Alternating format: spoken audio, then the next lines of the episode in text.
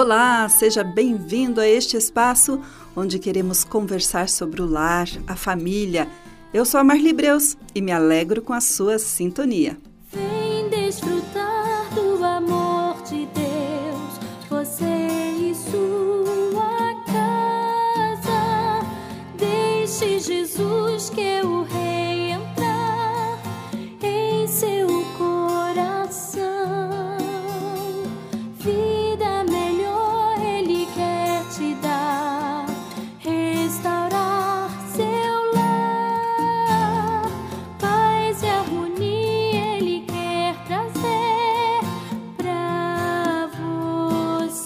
Uma das coisas que o ser humano mais busca neste mundo em que vive, com certeza, é a paz. Um coração angustiado, sem paz, traz diversos problemas. A pessoa fica agitada, não consegue dormir bem, não consegue comer bem, nem fazer as coisas simples do dia a dia com qualidade. Com isso, doenças surgem, muitos que nem se consegue definir tudo por conta da falta de paz. Mas como conseguir ter paz em um mundo tão conturbado, com tantas lutas, tantas dificuldades, tantos perigos, tantas inseguranças? Para quem é pai e mãe é pior ainda, pois a violência impera de forma impiedosa. Vilmara Lima, que é pedagoga e teóloga, traz em seu artigo Paz para o Coração Angustiado a resposta para essa busca. E ela começa trazendo à lembrança o texto do profeta Zacarias, lá no capítulo 9, versículos 9 e 10, onde ele fala sobre um rei que viria trazer salvação e anunciaria a paz.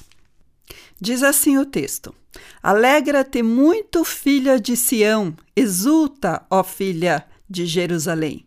O teu rei vem a ti. Ele é justo e traz a salvação. Ele é humilde e vem montado num jumento, num jumentinho, filho da jumenta.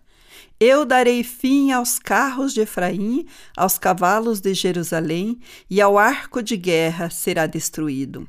Ele anunciará a paz.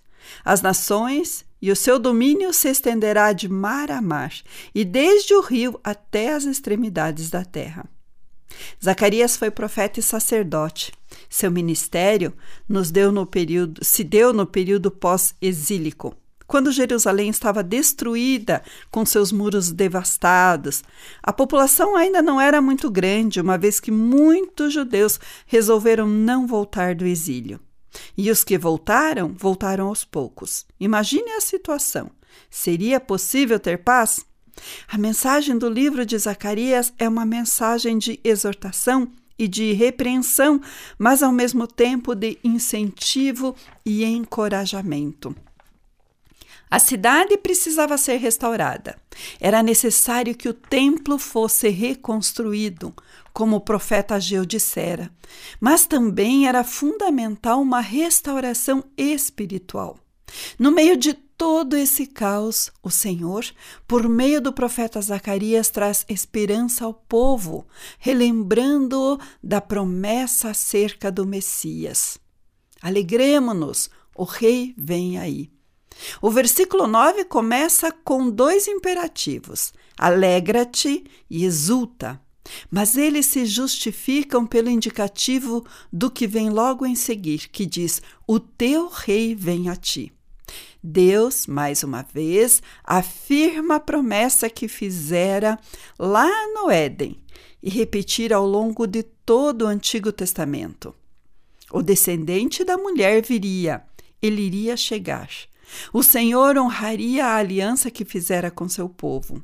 O Messias, o ungido, o Salvador de Israel, estava vindo. Calvino afirma que Zacarias aqui testemunha que Deus não tinha em vão anteriormente falado tantas vezes por seus servos a respeito do advento de um redentor, mas que uma esperança firme deveria ser mantida. E por que o rei viria? Jerusalém deveria se alegrar muito e também exultar. A palavra usada no hebraico para exultar significa levantar um grito, gritar alto. Jerusalém deveria gritar de alegria, porque receberia o seu rei. Um rei justo e humilde, um rei que portaria a salvação e a entregaria ao seu povo. E o rei veio. O Natal nos lembra que Deus cumpriu sua promessa e não quebrou sua aliança. Ele enviou o rei prometido. Jesus, que se autodefiniu humilde e manso, veio até nós, trouxe a salvação. E mesmo sendo rei, ele se humilhou, porque é humilde. Desceu até nós e se entregou. A salvação que precisávamos e a qual seríamos incapazes de nos dar, Cristo nos deu. E, por causa da sua justiça, porque ele é justo, eu e você fomos justificados diante de Deus, como afirma Romanos capítulo 5, verso 1. Assim como o Senhor cumpriu sua promessa uma vez, ele a cumprirá novamente. O rei virá outra vez. Este mundo caído não é o nosso lugar. Nós somos estrangeiros e peregrinos aqui. Nossa pátria está no céu. É lá que devemos fixar nossos olhos, como afirma Colossenses 3, de 1 a 4.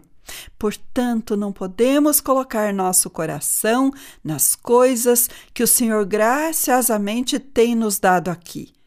Devemos ser gratos, sim, pelo que temos, mas não devemos nos apegar às coisas deste mundo. Em breve tudo vai passar, mas o que vem em seguida vai durar tanto quanto Deus durará. E o que ele nos dará na eternidade nem se compara ao que nos deu aqui. O rei vem, acredite, e nós reinaremos com ele para sempre. Carros, cavalos e arcos de guerra destruídos, diz o versículo 10. Isso simboliza o fim das guerras. O fim das guerras significa paz. Zacarias disse a Israel que não haveria mais lutas, não seria mais necessário que o povo de Deus fosse defendido por armas, porque o rei traria paz e manteria essa paz. E ele não precisaria de meios humanos para fazer isso. Miqueias, profetizando sobre Messias, disse: Ele será a nossa paz.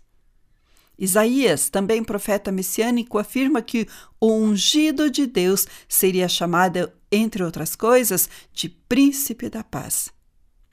Cerca de 700 anos depois da profecia de Isaías, em uma noite tranquila no campo, depois de anunciar o nascimento do Salvador do mundo, anjos louvaram a Deus, declarando paz na terra entre os homens a quem ele quer bem. Lucas 2,14 um pouco antes da sua morte, no ambiente de tristeza e incertezas, Cristo consolou e animou seus discípulos, proferindo as seguintes palavras: Deixo-vos a paz, a minha paz vos dou. João 14, 6. Após a ressurreição, ele saudou aquele mesmo grupo reunido a portas trancadas com medo, dizendo: Paz seja com vocês. João 20, 21. Tempos depois de um encontro com o Senhor, o apóstolo Paulo escreveu: Justificados, pois, mediante a fé, temos paz com Deus por meio de nosso Senhor Jesus Cristo. Romanos 5:1. E a paz de Deus, que excede todo o entendimento, guardará o vosso coração e a vossa mente em Cristo Jesus. Filipenses 4:7. Todas essas referências nos mostram que Jesus realmente esteve em missão de paz. Em primeiro lugar, Jesus veio restabelecer a nossa paz com Deus. Como já disse anteriormente, Paulo afirma que a justificação por meio da fé em Cristo nos garante paz com Deus. Mas por que precisávamos que a paz com o Criador fosse restaurada? porque o pecado nos separou do Senhor, conforme lá Gênesis 3 nos diz. Quebrou o nosso relacionamento com Ele. Essa separação gera morte eterna e nos coloca em estado de inimizade com Deus. Estávamos em guerra, éramos hostis, rebelados contra Ele, e nenhum dos nossos esforços próprios poderia restaurar esse relacionamento. Entretanto, porque Jesus, o Rei justo, justificou-nos diante do Senhor, recebendo o castigo, a ira que deveria ser derramada sobre nós, não somos mais inimigos. Agora, reconciliados, fomos promovidos a filhos. Que diferença faz na sua vida prática estar em paz com Deus? Você aproveita esse privilégio para se relacionar mais intimamente com Ele? Jesus abriu um novo e vivo caminho em direção ao Senhor, mas muitas vezes não andamos por esse caminho. Queremos viver independentes como se ainda fôssemos inimigos. Estar em paz com Deus é estar em comunhão com Ele, ter um relacionamento, conviver. Como anda seu relacionamento com o Pai? Em segundo lugar, Jesus nos trouxe a paz de Deus. A paz de Deus é resultado de estarmos em paz com Ele e por isso somos aceitos. Assim, não precisamos temer mais o que quer que seja, mas mais que um sentimento de paz de Deus é um comportamento ativo da nossa parte diante do caos. É a paz que guarda nossa mente e o nosso coração ante as aflições da vida. Entenda, querido ouvinte, estar em paz com Deus não nos garante isenção de problemas, de adversidades, nem é um bilhete de entrada para uma vida sem aflições. A paz de Deus, contudo, leva-nos a viver crendo que Ele é soberano que nada escapa aos seus olhos e que sua vontade é verdadeiramente boa, agradável e perfeita, como diz Romanos 12, 2. A palavra shalom, que nós traduzimos por paz, tem um significado muito mais abrangente para os judeus. Sua raiz tem um sentido de integridade, de completude. Sabe aquele sentimento de que tudo está no seu devido lugar, tudo funciona como deveria funcionar, tudo está perfeito? Isso é estar em paz. Mas você pode olhar para a sua vida, para as circunstâncias ao redor e pensar que está tudo um caos, nada está no lugar. Sim, ainda enfrentamos mares revoltos, mas desfrutamos de uma paz que nenhuma tempestade, nenhuma circunstância, nenhum ser humano sobre a face da terra é capaz de nos tirar. Uma paz que é fruto do Espírito que habita em nós, conforme Gálatas 5:22. Em Cristo tudo está no seu devido lugar, tudo está funcionando como deveria funcionar, e em breve ele voltará para restaurar todas as coisas por completo. Concluindo, querido ouvinte, o nosso rei veio. Ele desceu ao nível mais baixo, humilhou-se a si mesmo, a fim de nos elevar ao nível mais alto, a família de Deus. Ele nos amou, lavou nossos pecados com seu sangue, constituiu-nos reino e sacerdotes para Deus. Ele nos trouxe paz. Quem poderia nos roubar? Haveria vento forte o bastante para soprá-la para longe? Cristo nos deixou a sua paz e ele não vai tomá-la de volta, creia nisso. Não deixe que nenhum ladrão da paz se estabeleça em seu coração. Peça ao Senhor ajuda para mantê-los afastados.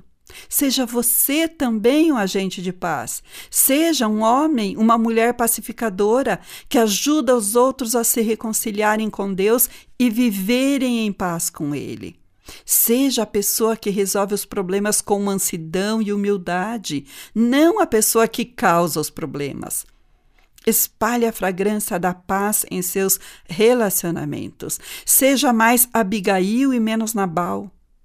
Cristo prometeu que os pacificadores serão chamados filhos de Deus. Leve paz para o coração das pessoas, não desespero. Ajude-as a confiarem no Senhor e a descansarem no seu amor, mantendo o coração em paz. Minha oração é que hoje, se o seu coração estiver agitado, que o Senhor te encha de paz. Fico por aqui desejando a você as mais ricas e preciosas bênçãos do Senhor sobre a sua vida e que realmente Ele te traga a paz. Um grande abraço da Marli, até o nosso próximo encontro.